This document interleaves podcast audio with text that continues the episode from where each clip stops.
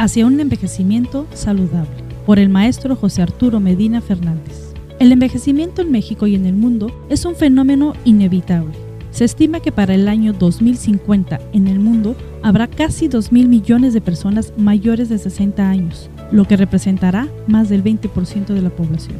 Alcanzar una vejez saludable, es decir, llegar a una edad avanzada en buenas condiciones física y mental, es de vital importancia ya que permite evitar la pérdida de funcionalidad y ser dependiente de otra persona.